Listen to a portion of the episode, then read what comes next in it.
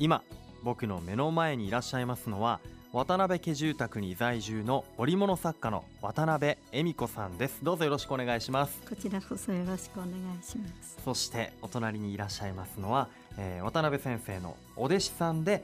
ギャラリー織の花の責任者荒留美子さんです。よろしくお願いします。よろしくお願いします。ね先ほどはギャラリーにもあと渡辺先生のお宅にもお邪魔いたしました。ありがとうございました。いいねもうひなびたところで。いやいやいやいや何をおっしゃいますか。大家にねかやぶき屋根の古民家があるとは伺っていたんですがまさかあんなにもねあの立派なものだとは思いませんでした。うん、ありがとうございます。本当宇都宮の中心地からだいたい15分ぐらいのところにね、ね。あるんですが、うん、もう門も立派で、で中に入ると大きなねかやぶき屋根住宅があってあの僕益子町でね、えー、三光館というところ行ったことあるんですが、はいうん、あそこの、えー、かやぶき屋根のお家も立派なんですが、はい、それと同じぐらいのね大きな大きな本当日本古来から伝わってきたんだろうなというね。かやぶき屋根のお家がありましてその建物なんと宇都宮認定建造物に認定されていると。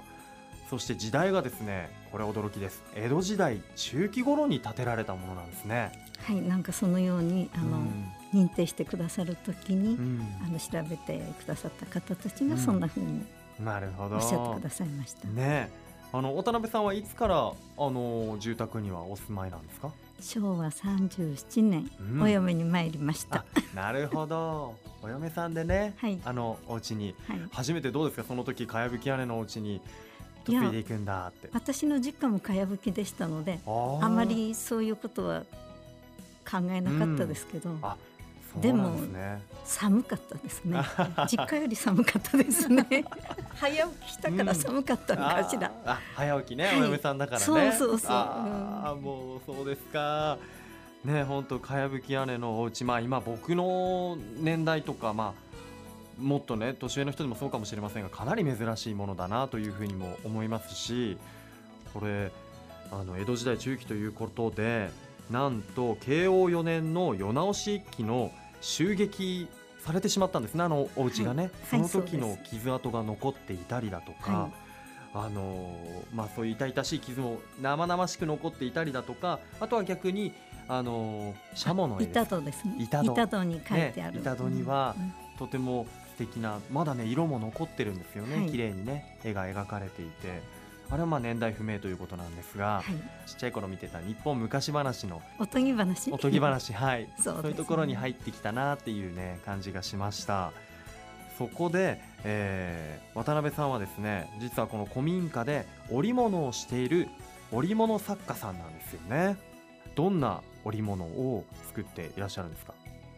えー、あのタペストリーが主ですあ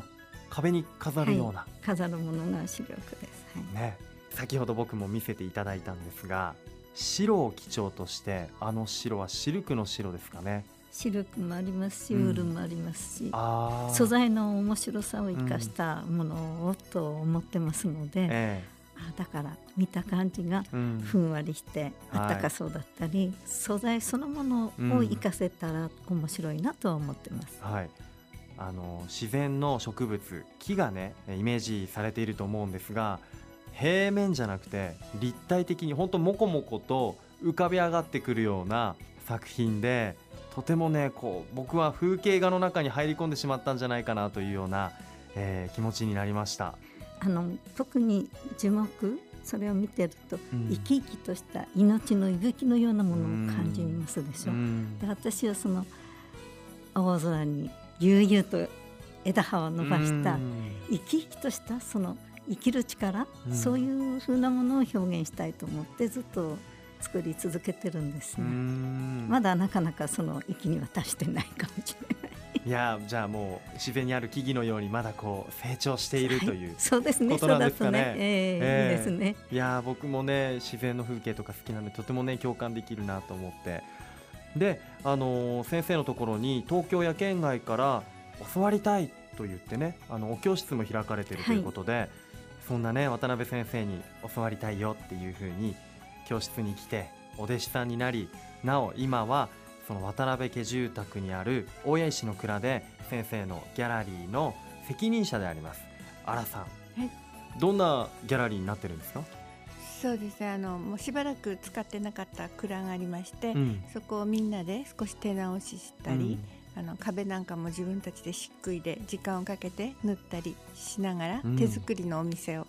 2年前に始めました。うん。いいですね。中に並んでいる作品だとか、はい、えー、売っている品物っていうのは、はい先生の作品とそうですね。あともう教室で長く生徒さんなさってる方たちの作品、はい、あとは手作りの小物とかを作っていらっしゃる方も何人か参加してもらってますね。はい、うん。生徒さんの作品の発表の場にもなってますし、はい、販売もできるということで。そで、ね、でそのギャラリーがなんと、えー、毎月1日から7日までの期間限定でのオープンということでそうです。1週間だけなんですね月の最初の。あの毎日お店を開けるほどの品物の数もあの作れませんしあとはその7日までお店をしてその残りの時間で次の月に出すものを作るっていうこともありますし、はい、確かに。だから一点物ばかりということですね。そうですね。えー、あの毎月少しずつ品物とかあの展示の仕方を変えて雰囲気を変えるようにしているので毎月楽しみに来ていただく方もいらっしゃいますし自分が作っているものの参考になさる方もいらっしゃいますし。なるほどね、はい。じゃ毎月毎月新作をチェックしに来るっていう、ね、方もね多いんでしょうね。あのたまにこのかやぶき屋根の母屋の方でも何か展示会が開かれたりするそうですね。はい。あの楽しみに使ってくださる方がおりまして、うん。うん、あのうちの方の教室の展示会もそこでやったりしてます。でもそういう展示会の時にご年配の方がいらして、うん、あ昔私のうちもこうだった、